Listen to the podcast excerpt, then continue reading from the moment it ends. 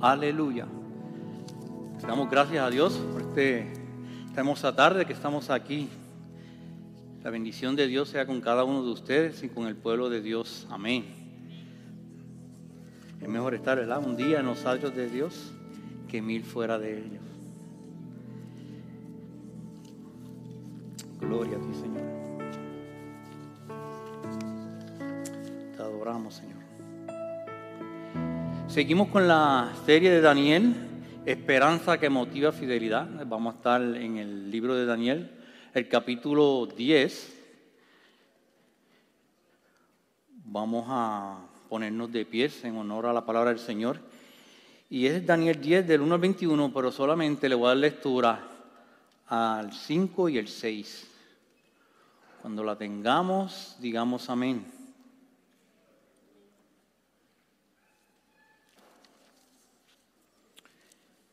Dice así la palabra del Señor en el nombre del Padre, del Hijo y del Espíritu Santo. Y alcé mis ojos y miré, y he aquí un varón vestido de lino ceñido sus lomos de oro de Ufaz. Su cuerpo era como de berilo, y su rostro parecía un relámpago, y sus ojos como artochas de fuego, y sus brazos y sus pies de color de bronce bruñido, y el sonido de sus palabras como el estruendo de una multitud. Aleluya. Yo le puse por título al mensaje de hoy, Visión de un varón extraordinario. ¿Se pueden sentar?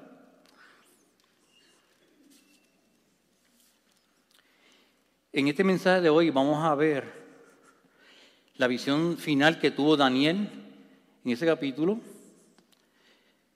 que se produjo en, el, año del reinado de Ciro, que fue el 536 antes de Cristo. En estos versículos vamos a ver una batalla espiritual. Cuando usted no cree que Dios está obrando a favor de nosotros, cuando nosotros pensamos que Dios no está peleando por nosotros, pues Él está peleando por nosotros y para nosotros. Amén. Muchas veces pensamos que quizás nuestras oraciones no son escuchadas en el cielo y por qué la respuesta no ha llegado aún. Quizás porque Daniel en esta tarde nos va a decir en esta tarde esa respuesta. Siempre hay un enemigo tratando de impedir el obrar de Dios en nosotros, en nuestras vidas. Hasta el punto que hemos estado observando cómo Daniel ha estado viendo muchas visiones en todas las predicaciones anteriores respecto a esta serie, ¿verdad? hemos visto cómo Daniel está viendo muchas visiones. Cómo Dios está mostrando lo que va a suceder en el futuro.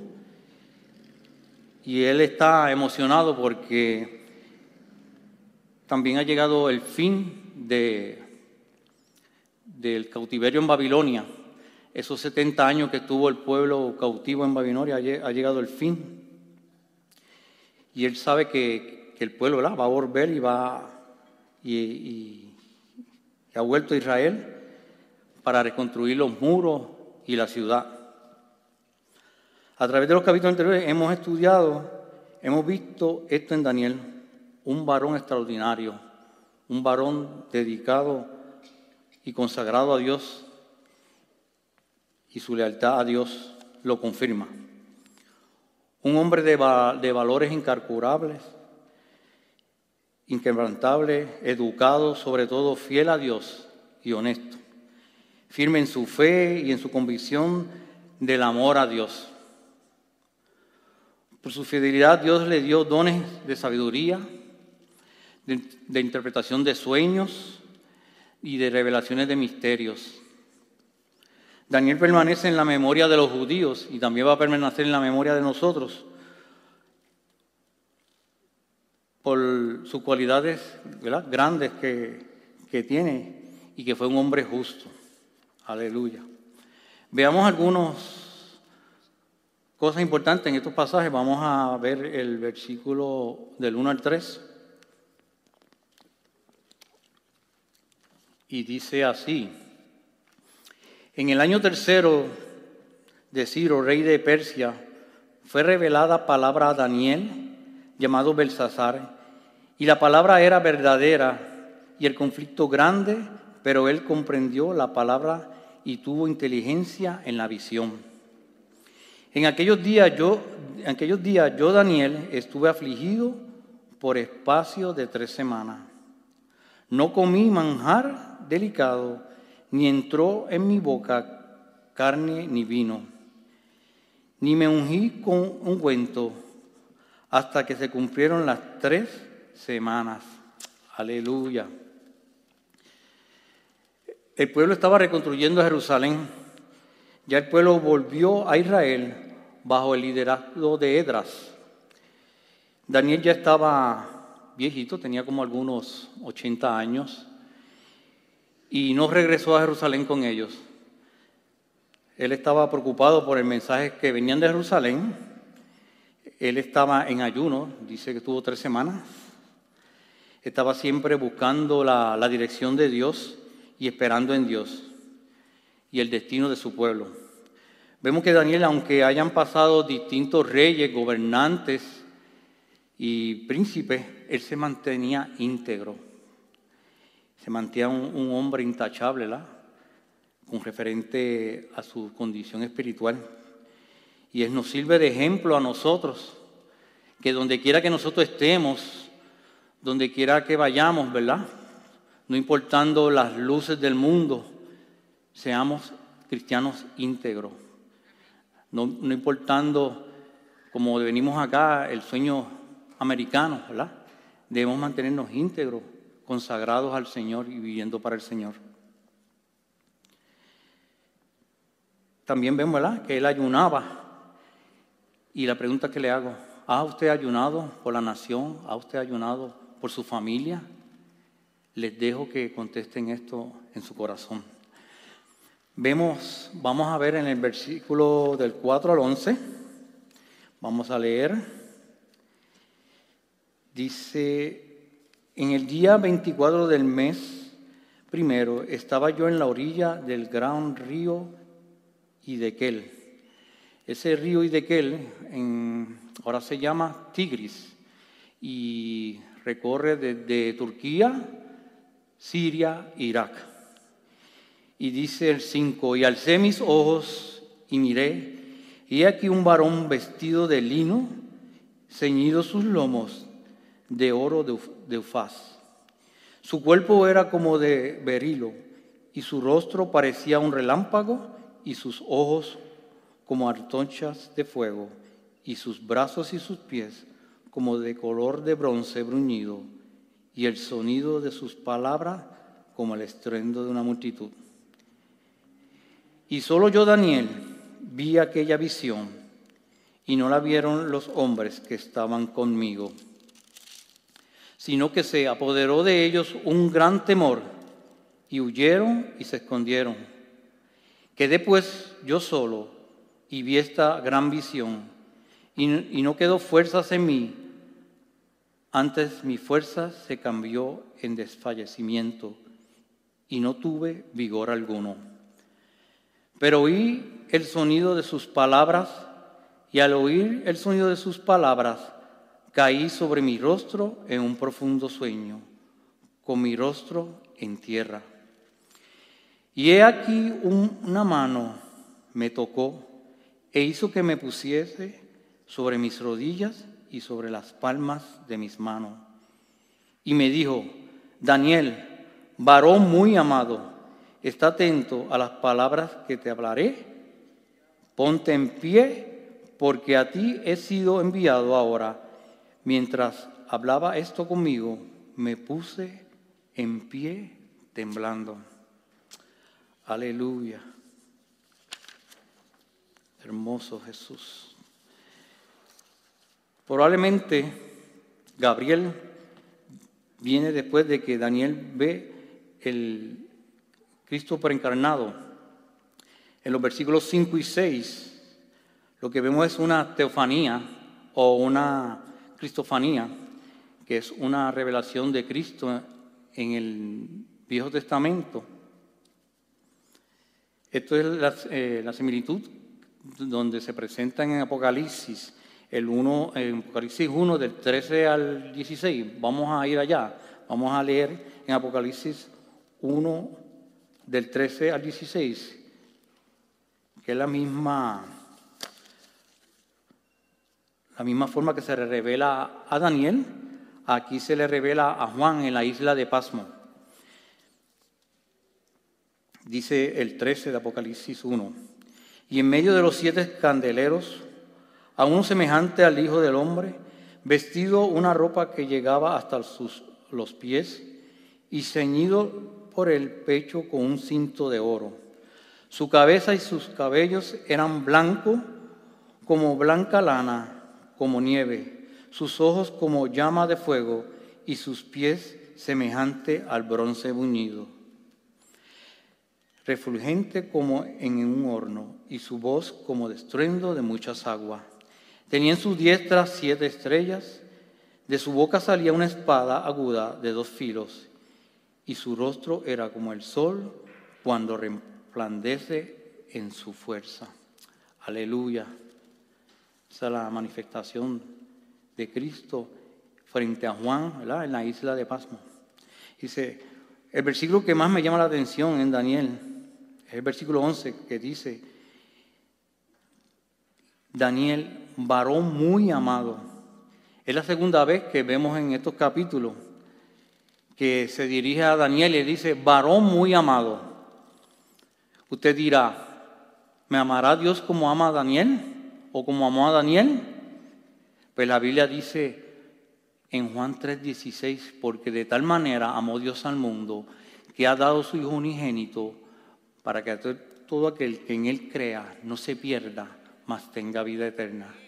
Si usted pone su nombre ahí, dice, porque de tal manera amó Dios a Milka, a Walter, a Noel, que ha dado su Hijo unigénito, para que Noel, Walter, Milka, crea en Él. Aleluya.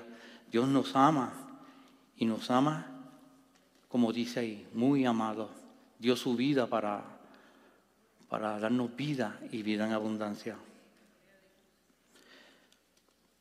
Dicen esos capítulos, en ese verso, no le quedaba fuerza a Daniel.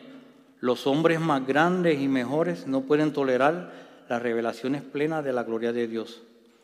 Porque dice la Biblia, porque no le verá el hombre y vivirá pero los santos gloriosos en Cristo, ¿verdad? Lo van a ver como es. Cuando usted sea ese cuerpo transformado, cuando venga Cristo en las nubes y seamos, transformados, vamos a verle tal y como Él es. Y podamos, podemos, vamos a poder soportar su gloria. Aleluya. En el Antiguo Testamento, el sacerdote entraba al lugar santísimo y si no estaba acto, no, no estaba limpio delante de Dios, su gloria lo fulminaba. Así que nosotros, por medio de Cristo, somos limpios. Aleluya, gloria a ti, Señor. Y podemos, cuando seamos transformados, vamos a poder ver esa gloria hermosa de Dios y de Cristo. Vamos a ver en los versos, vamos a ver ahora el verso 12 al 14. Y dice así, entonces me dijo Daniel, entonces me dijo, Daniel, no temas, porque desde el primer día que dispusiste tu corazón a entender y a humillarte en la presencia de tu Dios, fueron oídas tus palabras. A causa de tus palabras yo he venido. Mas el príncipe del reino de Persia se me opuso durante 21 días. Pero he aquí, Miguel, uno de los principales príncipes, vino para ayudarme y quedé allí con los reyes de Persia. He venido para hacerte saber lo que ha de venir a tu pueblo en los postreros días, porque la visión es para esos días. Aleluya.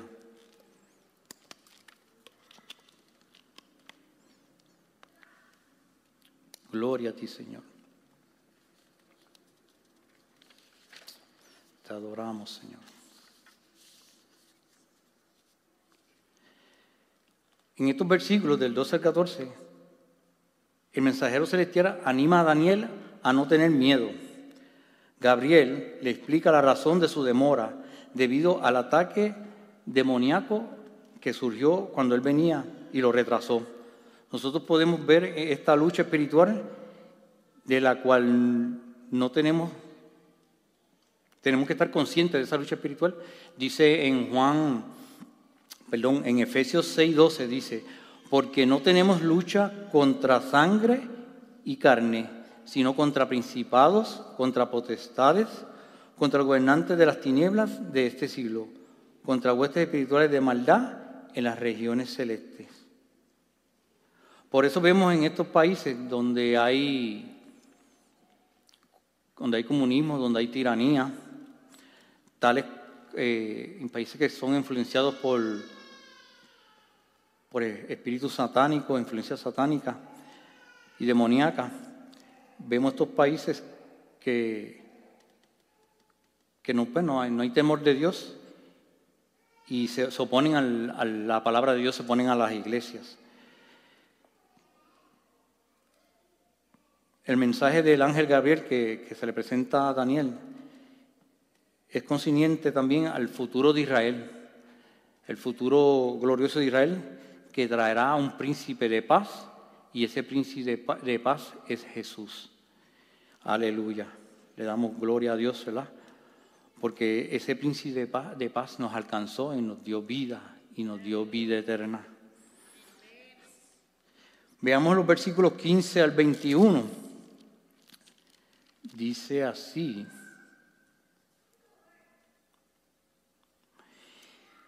Mientras me decía estas palabras, estaba yo con los ojos puestos en tierra y enmudecido.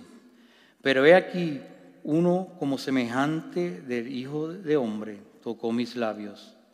Entonces abrí mi boca y hablé y dije al que estaba delante de mí, Señor mío, con la visión que me ha sobrevenido, me ha sobrevenido dolores y no me quedan fuerzas. ¿Cómo pues podrá el siervo de mi Señor hablar con mi Señor? Porque al instante me faltó la fuerza y no me quedó aliento. Y aquel que tenía semejanza de hombre me tocó otra vez, aleluya, y me fortaleció. Y me dijo, muy amado, no temas, la paz sea contigo, esfuérzate y, aliéntate. Y mientras él me hablaba, recobré las fuerzas y dije, hable mi Señor, porque me has fortalecido. Él me dijo, ¿sabes por qué he venido a ti? Pues ahora tengo que volver para pelear contra el príncipe de Persia al terminar con él, el príncipe de Grecia vendrá. Pero yo te declararé lo que está escrito en el libro de la verdad, y ninguno me ayuda contra ellos, sino Miguel, vuestro príncipe. Aleluya. Daniel ve de nuevo la cristofanía. Daniel es fortalecido porque no tenía fuerza, solo vemos en el versículo 18.